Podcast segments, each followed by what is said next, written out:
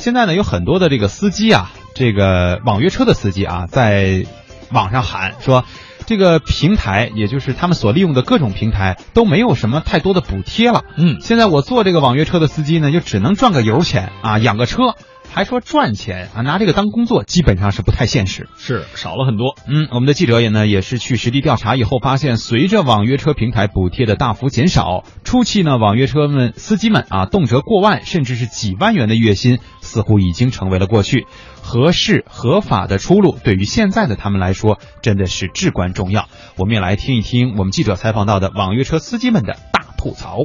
二零一四年底，正是专车司机生意最好、钱最好赚的时刻。河南新乡市滴滴司机李师傅就是在那个时候辞掉出租车司机工作，专职做起了滴滴司机。早上六点出门，到晚上八点回家，车费加上平台的补贴，江师傅最多的时候一天就挣了一千多块钱。呃，像一四年最后那那那月月吧，我一个月都挣快两万多块钱。你要是开出租车的话，那你跑死也就是个六七千块钱。月入两万的日子并不多，李师傅告诉记者，从二零一五年春节后，李师傅就感觉滴滴对司机的补贴慢慢在减少，特别是滴滴和快滴宣布合并之后，不仅奖励减少了，连奖励的形式也发生了变化。最开始的时候是直接都是车费奖励，在车费基础上最多还可以拿到两三倍的奖励，到后来这就变成了你这完成多少订单你才能有奖励。你你想想，这这订单不容易完成呀，遇到高峰那市里边那堵了你都不敢接这个市里的单。如今公司给予的补贴越来越少。同样和李师傅有着一年多网络约车司机经历的张师傅说，公司近期标准降为了一天大于十二单给予四十元奖励，大于二十二单奖励九十元，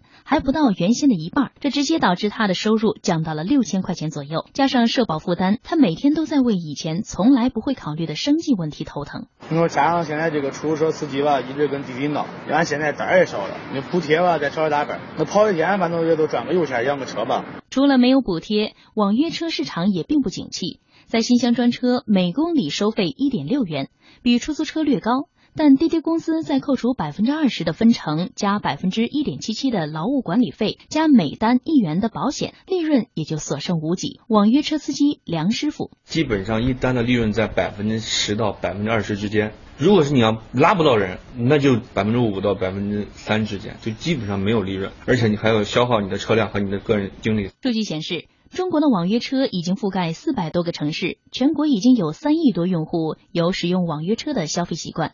然而，由于缺乏相应的政策法规，目前网约车还很不规范，存在诸如安全保障、责任认定及赔付、公平竞争等一系列问题。去年十月，交通部对关于深化改革、进一步推进出租汽车行业健康发展的指导意见征求意见稿和《网络预约出租汽车经营服务管理暂行办法》向社会公开征求意见，却至今迟迟未最终给出明确答复。也是在那个时刻，网约车被暂定义为非法营运车辆，整个行业都紧张了起来。司机王师傅也感受到了一种压力。现在接个活儿都是战战兢兢的，恐怕被查了，所以一般危险的地方不敢去。现在活儿也少了。河南大学公共管理系副主任刘辉认为，网约车市场现在面临最严峻的问题就是合法性。专车呢，它作为一种新兴的行业和领域，它是缺乏这样一种法律的这种地位的。那么对于我们国家来说，不管是确认这样的一种产业或者这样一种行业的这种存在。还是说把它作为一种非法的存在进行取缔，都需要通过法律的这种形式来进行规制或者引导。一方面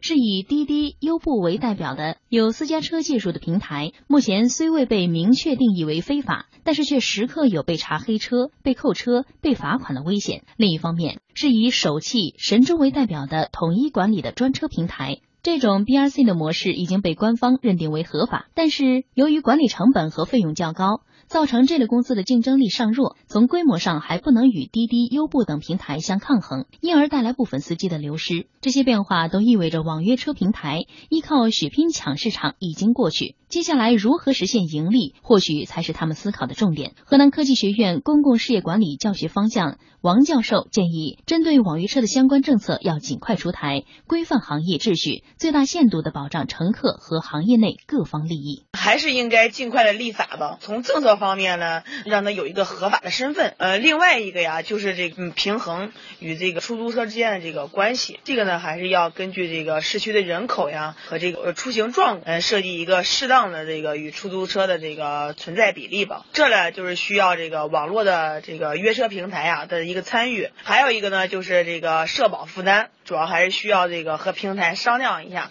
看怎么个合适合的方法吧。是让出一小部分利润呢，还是看看呃这个怎么样来作为一个补贴吧。嗯，这都呢还需要一个商量的过程。